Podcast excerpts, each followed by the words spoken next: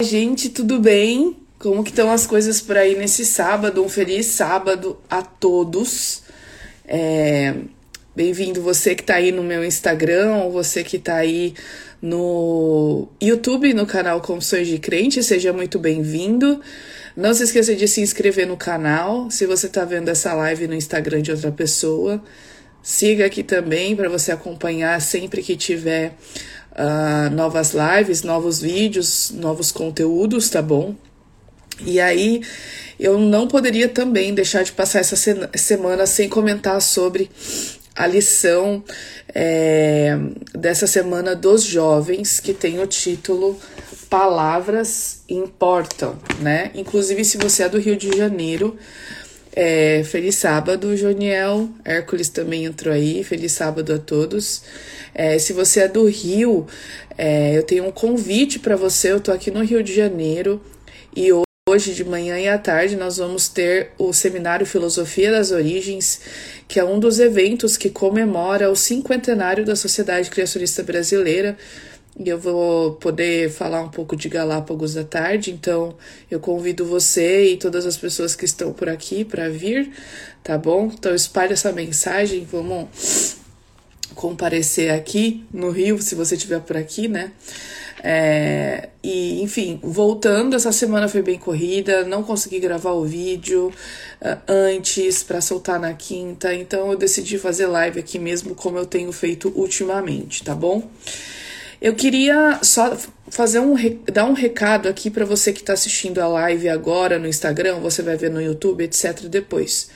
Gente, esse tema da lição é muito importante. Esse trimestre nós estamos estudando a respeito da imortalidade da alma ou não, né? Como nós adventistas, nós não cremos que a alma é imortal. E a gente está estudando durante esses três meses o porquê nós não cremos nisso. Então é muito importante que você, ao estudar, tenha o seu guia de estudos, porque esse vídeo aqui ele é apenas uma ferramenta que pode te ajudar a fazer reflexões que talvez você não tenha tido, né? Trazer uma nova perspectiva por aquilo que pela para aquilo que você já estudou. Então, não fique só com esse vídeo. Estude, especialmente a lição dessa semana. Eu não vou poder falar de todos os pormenores, especialmente porque nessa lição tem vários textos bíblicos, então eu não vou conseguir falar todos, né, com a profundidade que poderia ser falado por causa do tempo, etc. Mas é, eu recomendo que você estude a lição e depois veja o vídeo, se você tem o costume de ver, tá certo? O título da lição, como eu disse no início, é Palavras Importam, e nessa semana a gente, a gente estudou é, como as palavras que são usadas para a alma, para a vida na Bíblia, elas são importantes para a gente entender esse contexto. Porque veja, a Bíblia ela foi escrita em hebraico, aramaico e grego, né? Três línguas.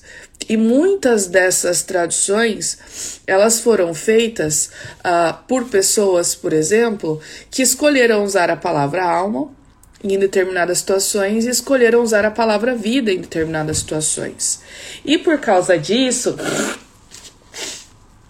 e por causa disso, é, pode ser, não estou dizendo que é a única causa, pode ser que isso tenha causado algum tipo de conceito errado, e é isso que a lição ela está trazendo, que muitas vezes a palavra, muitas vezes não, quando a palavra alma aparece na Bíblia, ela não quer dizer que você tem uma alma que é independente do seu corpo, que no momento em que você morre, ela sai, ela vai para o céu e ela é imortal, ela nunca morre.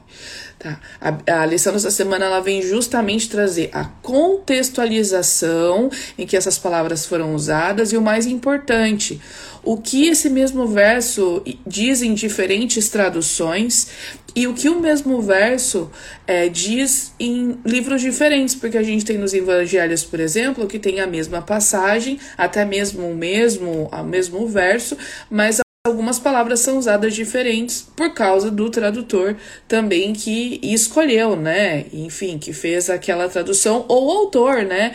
Que usou uma palavra grega, enfim. Tanto que a lição ela fala aqui que as palavras que ela vai abordar no estudo dessa semana é uma palavra no, no hebraico que é nefesh, que pode significar alma, vida e pessoa, ruá, que é espírito, sopro, neshama, que significa fôlego, alento, respiração, e tem os seus correspondentes dessas palavras que eu citei no Novo Testamento, né? Que é psique, que é alma, vida, pessoa, pneuma, que vem de, né? O, o, médico que é pneumologista, que estuda o pulmão, a respiração, pneuma, espírito, sopro, e pnói, fôlego, alento e respiração. São essas palavras que a gente vai estudar, tanto no Antigo e aí tem os seus correspondentes no Novo Testamento. É importante a gente dizer que essa questão da imortalidade da alma ela não é algo que começou na Bíblia, tá? Essa questão da dicotomia entre corpo e alma, ela vem lá dos filósofos gregos com Platão.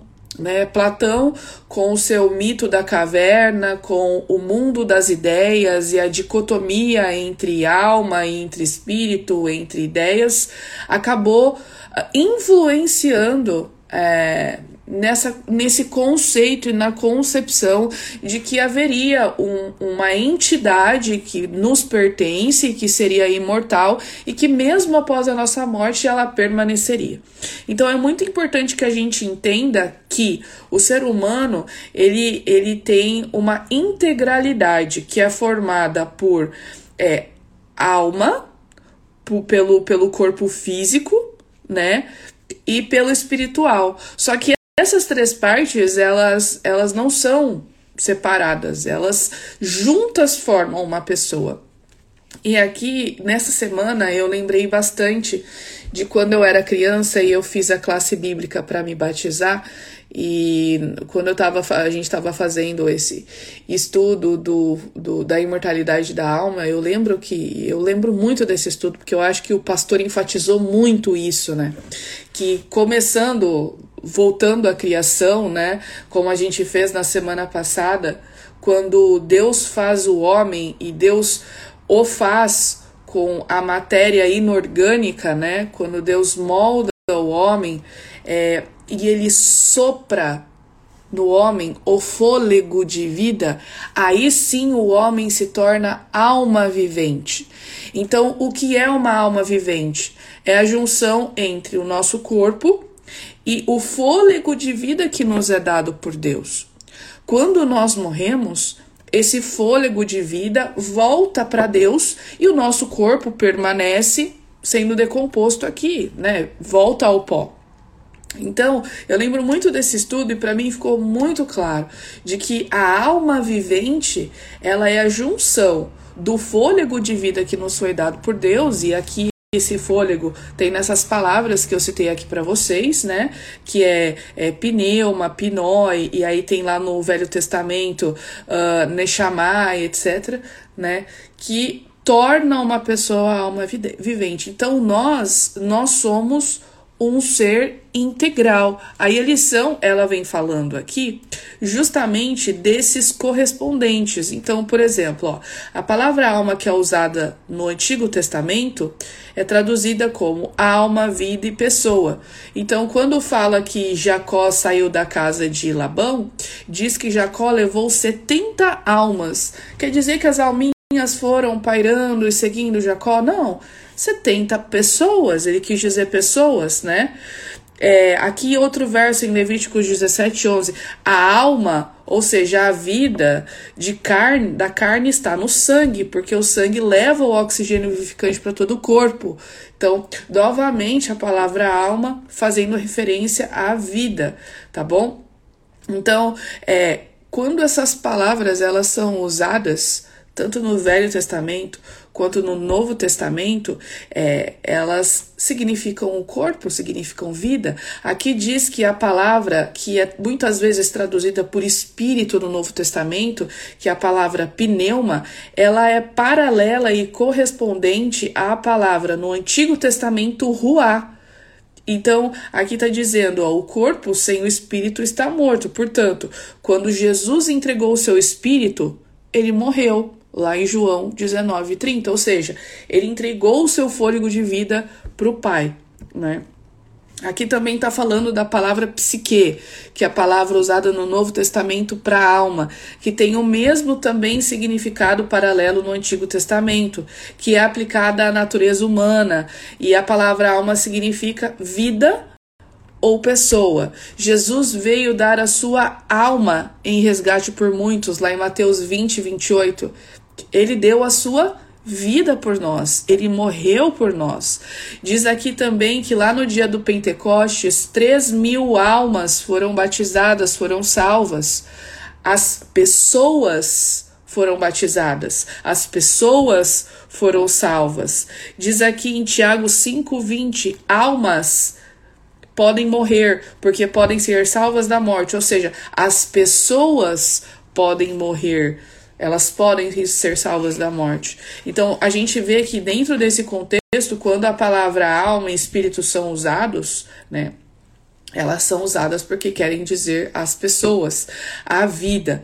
Aqui, continuando, a, a, lição continua fazendo esses paralelos com as palavras no original, e aí ela fala aqui, por exemplo, que lá em Gênesis 35, 18, Lá na versão nova, Almeida atualizada, diz o seguinte: Ao sair-lhe a alma, porque morreu, deu ao filho o nome de Benoni. Ou seja, há muitas pessoas, quando é, leem esse verso, elas podem concluir realmente que a alma de Raquel foi embora, né? E que uh, ela teve o filho, né? No caso foi Benjamim. E não é isso que o texto diz, né? Aqui, deixa eu achar o texto, ó, 35:18. Aqui no 35:18 diz assim, ó: é, Raquel estava quase morrendo, mas com seu último suspiro chamou o menino de Benoni. Eu estou aqui com a nova versão transformadora. Então a gente pode simplesmente comparar versões e aí a gente vê que essa palavra alma ela pode ser traduzida como aqui o último suspiro, né? Isso não quer dizer que existe uma referência a, a referência a uma alma imortal, né? Então, é, é, por isso que eu estou dizendo para vocês que é importante que, que vocês uh, leiam e estudem, porque tem outros detalhes aqui. Então, tem uma tem outros versos, por exemplo, aqui em Tessalonic, 1 Tessalonicenses 5, 23, eu até marquei aqui para ler com, com vocês. É, Tessalonicenses 5, 23 diz assim: E agora que o Deus da paz os torne santos em todos os aspectos o que o espírito, a alma e o corpo de vocês sejam mantidos irrepreensíveis até a volta do nosso Senhor. Ou seja, aqui ele está dizendo da integralidade em todos os aspectos que formam uma pessoa, né? 5:23 aqui, ó.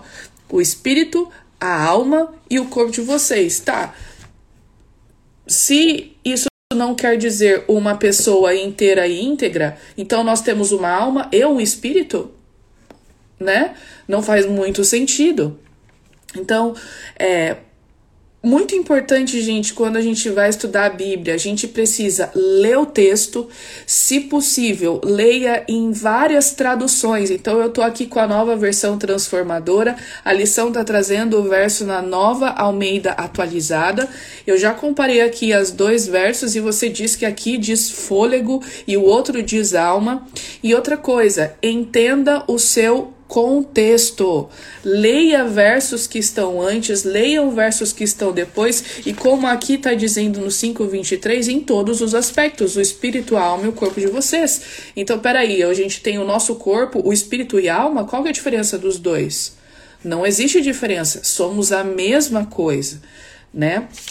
Aí, uh, aqui a gente continua com esses textos, quando lá em Lucas, eu também deixei marcado aqui para gente ler, ó, em Lucas 9:25, na versão nova da nova tradução transformadora, diz assim: Que vantagem há em ganhar o mundo inteiro, mas perder ou destruir a sua vida? Em algumas traduções podem estar perder e destruir a si mesmo, perder ou destruir a sua alma. é vida, né? Basta a gente pegar traduções diferentes e a gente vê que uh, muitas vezes, na verdade, nesse caso aqui, todas as vezes, a palavra alma ou espírito se refere a pessoas, à vida da pessoa né? Aqui também tem outros exemplos. Então, aqui em Atos 5, 5 a 10, quando fala da, da história de Ananias e Safira, que eles acabaram morrendo, né? Porque foram, é, que, porque mentiram, diz assim que eles expiraram, ou seja, eles deram seu último suspiro e morreram né? Aqui também em Atos 12, 23, quando fala que Herodes ele foi punido, ele expirou, ou seja, ele entregou a alma, ele entregou a sua vida, ele deu seu último suspiro e morreu, né? Uh, aí, aqui em Paulo, ele vem trazendo só o último comentário do último verso para a gente poder encerrar. Bom dia, Elder. Muito bom ver vocês aqui. Feliz sábado para vocês que estão chegando agora, tá? Quando diz aqui que Paulo escreveu em 1 Coríntios 15, 19: Se a nossa esperança em Cristo se limita apenas a essa vida, somos as pessoas infelizes deste mundo, né? Paulo não teria feito essa declaração se ele acreditasse que as pessoas têm almas imortais. Porque o que a gente tem aqui é passageiro. Mas, lá em 2 Coríntios 4, 16 a 18, ele diz: o que teremos na vida futura com Cristo é eterno. Então, ele fala: dessa vida aqui, nossa esperança em Cristo se limita apenas a esta vida. Aí, depois, lá em outra parte, né, lá no capítulo 4 de 1 Coríntios, ele diz que a nossa esperança na vida futura com Cristo é eterno. Então, é, a gente precisa lembrar, é, e eu falo aqui com todo respeito para você que de repente está vendo esse vídeo e acredita na imortalidade da alma. Primeiro, não se convença com os meus argumentos, leia, estude a lição, estude a Bíblia, que é o principal, busque é, é, leituras que te esclareçam. Sempre quando você for estudar a Bíblia, pega pelo menos umas duas versões e vê o que está dizendo em uma, em uma versão e em outra versão no mesmo verso. Gente, a gente precisa lembrar que nós é, estudamos lá na semana passada que o primeiro engano de Satanás foi dizer que Eva não morreria. Deus disse: se vocês comerem, vocês vão morrer. Ele não disse que eles iam morrer no momento em que morressem, mas que eles iriam morrer. E, a, e Eva e Adão pensaram que fossem morrer no momento em que morderam a maçã. E quando ela morde e ela vê que não morre, peraí, a serpente está certa. Só que naquele momento foi decretada a sentença de morte da humanidade, ou seja, a vida seria limitada. E a nossa única esperança seria a morte de Jesus para nos salvar, porque a remissão dos pecados acontece quando há derramamento de sangue e Jesus foi o sacrifício por nós. Então, a questão da imortalidade da alma, ela foi o primeiro engano e lição de Satanás. Peraí, não acredita no que Deus disse para você, você não vai morrer. Foi a primeira coisa. E aí diz aqui, eu achei muito tocante no texto de sexta-feira da lição, que diz que quando Adão e Eva é, é, comeram, eles foram expulsos do jardim do Éden, eles uh, ficaram tão tristes porque eles começaram a ver a consequência do pecado deles, né? A partir dali, ninguém mais teve participação no, na, na, na, no fruto da árvore da vida. E aí eles não teriam mais é, o vigor para viver eternamente. Né? Eles teriam ali decretado, então, é, a sua sentença de morte.